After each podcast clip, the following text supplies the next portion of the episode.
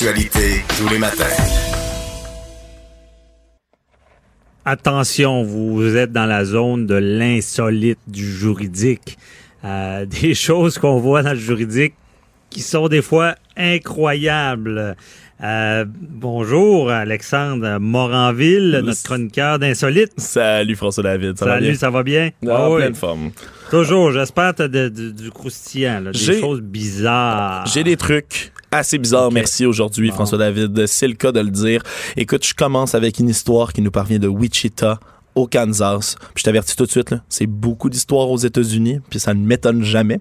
Alors, il y a un homme du Non, ils ont le Kansas. tour, ils ont- ils ont le sens du spectacle, des fois. Tout, à fait, tout à fait. Comme cet homme du Kansas, le jeune homme de 20 ans, Jérémy Voss, qui, euh, lui, la semaine dernière, euh, ça fait des années, là, depuis euh, pas moins que 2016, que- qu'il est en probation, le même depuis 2017, parce qu'il n'arrête pas d'appeler le 911 constamment pour signaler des faux crimes, soit des maisons en feu, euh, des accidents de voiture, euh, des trucs qui, ont jamais, qui ne sont jamais arrivés. Bref, il n'arrête pas d'appeler la police pour ben, des, des fausses, euh, des fausses nouvelles. Bref, depuis... Sauf que le problème, sauf que le problème, c'est ça, c'est que la semaine dernière, encore une fois, il a appelé la police pour dire au secours, au secours, il y a une banque qui se fait braquer. Les policiers sont allés à la banque. La banque ne se faisait évidemment pas braquer. Ils ont encore dit, ben, Moses, c'est encore une joke. Puis ils sont retournés chez eux. Le vrai problème, c'est que Jérémy Voss, deux heures après, lui-même est allé voler la banque. Lui-même est parti avec l'argent. Aïe, aïe, aïe, aïe, aïe. Bon, il a été arrêté. là. C'est tout un plan, mais il a été arrêté finalement. Je suis- je suis presque déçu parce que après tout ça, là, Mais c'est pas fou pareil, dans le sens que. Mais là, euh, on sait-tu si c'était tout planifié? Ça veut dire pendant euh, des mois, il fait des faux, des faux appels, des, des, des- l'enquête pour le en dit finir avec le. L'enquête le dit pas. Ben l'enquête le dit pas encore, mais si c'est ça, honnêtement, moi j'espère, là, je me croise les doigts ici en studio, que c'est vraiment pour ça qu'il faisait ça. S'il con- s'il construit là, vraiment son plan depuis 2016 en faisant des faux, des faux appels tout le temps, juste pour voler une banque un jour, je trouve ça génial et diabolique. Ben, c'est diabolique parce que là, il crée une genre de, de, de pensée de la police que c'est pas vrai et pour euh, justement faire que, bon, première fois, il appelle, c'est faux et là, s'il y a un autre appel, il se serait dit, il est faux. Mais il s'est fait prendre quand même. Des, Donc, des euh, faux appels, as-tu vu ça souvent, toi, euh, en cours, euh, François David? Oh, des faux appels, oui. Même, on a, ce qu'on a vu, c'est des étudiants aussi qui, qui déclenchent les alarmes de feu pour pas faire leur examen parce qu'ils sont pas prêts. Ça arrive, ça? Ouais, ouais, c'est arrivé. Ils se sont fait prendre ça. C'est rare que le monde se font pas prendre. Bon. Mais au début, euh, tu me contais cette histoire-là, je me disais, coudon, euh, y a-tu une émission judiciaire, ce gars-là? C'est un peu comme dans Pompiers en alerte, un vieux film, là, où est-ce que les pompiers faisaient des feux pour avoir plus de travail. Ça, Donc, euh, mais ça serait très drôle dans tous les cas. Écoute, je poursuis en Louisiane cette fois-ci, dans le, le- ah, dans le, le district là, de Lafayette, euh, où, euh, ben, en plein milieu là, de, la, de la cour, il y a un juge qui a ordonné que la bouche de l'accusé soit bâillonnée avec attache la tuque, du tape. Du duct tape. Du bon duct tape. Le juge Marilyn On sait Castle. s'il était noir, gris, rouge? Oh, ça, Ah, j'ai aucune pas- idée. J'ai aucune bon. idée. Le- on parle bien du tape, n'est-ce pas? Mais, Oui, euh, c'est le juge Marilyn Castle qui a demandé, il arrêtait pas de demander euh, à l'accusé, là, euh, monsieur Michael Duhon, qui arrêtait pas de parler sans, euh, sans même passer par son avocat. Il faisait constamment des remarques. Alors, il a ordonné que le huissier vienne bâillonner avec du duct tape l'accusé. Évidemment, ça n'a pas duré longtemps, puisque l'avocat de la défense de ce dernier, là, euh, tout de suite a envoyé une requête comme quoi il dit ben, ça n'a pas de bon sens, sortez-le de la salle à la place, votre honneur. On va, on va pas le baïonner comme ça. Et donc, euh, finalement, là, ça, ça, ça, ça- on l'a sorti. Il, a- il est pas resté baïonné longtemps. Puis il a quand même perdu, puis il a été euh, condamné à 11 ans de prison quand même. Alors, euh, Ouais, Voilà. ben c'est ça. Mais honnêtement, c'est c'est surprenant qu'un juge ait pensé à ça. Pas que. Ça arrive très souvent, ça, de- des, des, des- ben, très souvent, peut-être jamais un peu trop, mais ça arrive quand même des accusés qui ne, qui ne cessent pas de parler ou qui ne veulent pas collaborer. euh, ça arrive. mais quelqu'un qui se fait baïonner avec du tape ici au Québec, on n'a jamais vu ça, là, j'espère. Non, non, non, non. Ici, on, on- comme je dis, on a moins le sens du spectacle. Ici, on verrait pas ça. Ce serait le scandale. Ça montre euh, évidemment tout ce qui est droit et liberté. Euh, en tout cas, même surpris que ça soit arrivé aux États-Unis.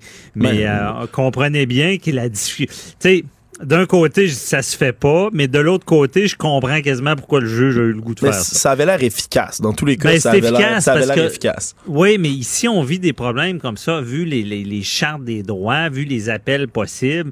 Euh, quand un, un- un accusé ne collabore pas, il faut le juger. Et dans les principes fondamentaux, c'est quelqu'un a le droit d'assister à son procès. Fait imaginez les stratagèmes qui s'installent. Non, non, mais c'est pas... Moi, je, trouve pas ça fou. euh, on sort de la salle, parce que là, ce qu'on on sait pas du reste, c'est bon, il est sorti, mais comment ils ont réussi à le juger? On sort de la salle, puis qu'est-ce on essaie de le juger quand il est pas là, mais qu'est-ce que vous pensez qu'il fait après? Il va en appel, il était pas présent, ses droits n'ont pas été respectés.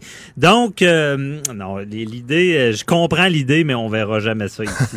évidemment. Non, mais écoute, puis je poursuis là, quand même, là, parce que là, on voit des accusés là, qui, font, euh, qui font des choses pas possibles, mais il y a également Mhm. là, des, des, des membres là, même là, du juridique là, qui, qui s'en permettent des petites vites, si on peut dire. Il y a un juge de longue expérience dans la région de Cleveland, un certain Joseph D. Rousseau, qui a été là, sommé d'arrêter de vapoter sur le banc. Oui, oui. En Sur janvier, en janvier dernier, puis même une nouvelle fois depuis là. Mais l'histoire principale. Alexandre, j'ai vu des juges dormir sur le banc, mais vapoter. Oh, ouais, ouais, là, une belle cigarette électrique. Alors, l'histoire commence en janvier dernier. Euh, c'est le procès d'un homme qui est, coupa- qui est reconnu coupable de viol. Euh, lui, il écrit, il dit, euh, Ah, euh, il lui a demandé un nouveau procès à la suite. Il dit, le juge, il suçait bruyamment et constamment un cigare ou une cigarette sans fumée alimentée par une pile.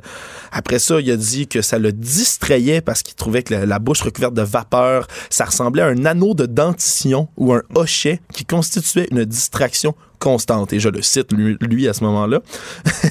il, a même, ok. il a même accusé le juge, là, il a dit le vapotage a altéré la chimie du cerveau du juge qui le rend incapable de porter une attention soutenue et de rendre un verdict équitable. Alors, Aïe, il demande aïe, un nouveau procès non, à cause que ce juge-là vapotait sur le banc.